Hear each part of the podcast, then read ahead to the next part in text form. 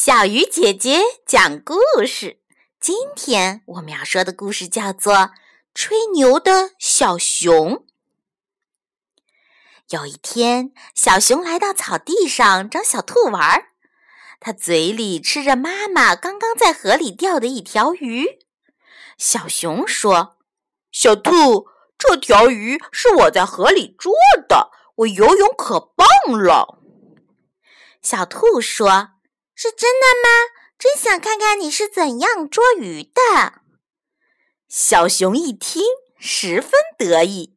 他知道自己还不会游泳，就在草地上翻起跟头来，边翻边说：“就是这样在水里翻来翻去捉鱼的。”可一不小心，小熊掉进了河里。小兔呢，以为它会游泳，在岸上高兴地拍手。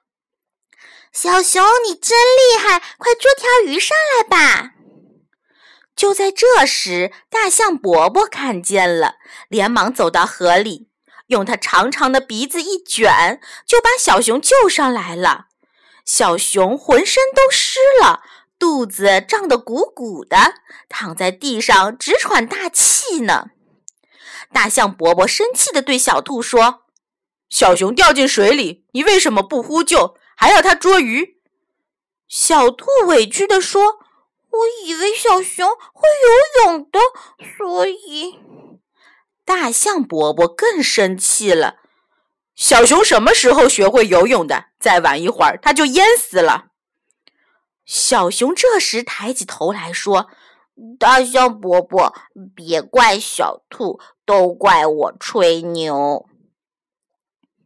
熊妈妈知道后，对小熊说：“孩子，吹牛会害了自己的，你一定要记住这个教训呢。”从此，小熊再也不吹牛了，跟妈妈学会了河里捉鱼的本领。亲爱的小朋友，今天这个故事你学到了什么吗？好了，小鱼姐姐讲故事，今天就到这里了，我们明天继续。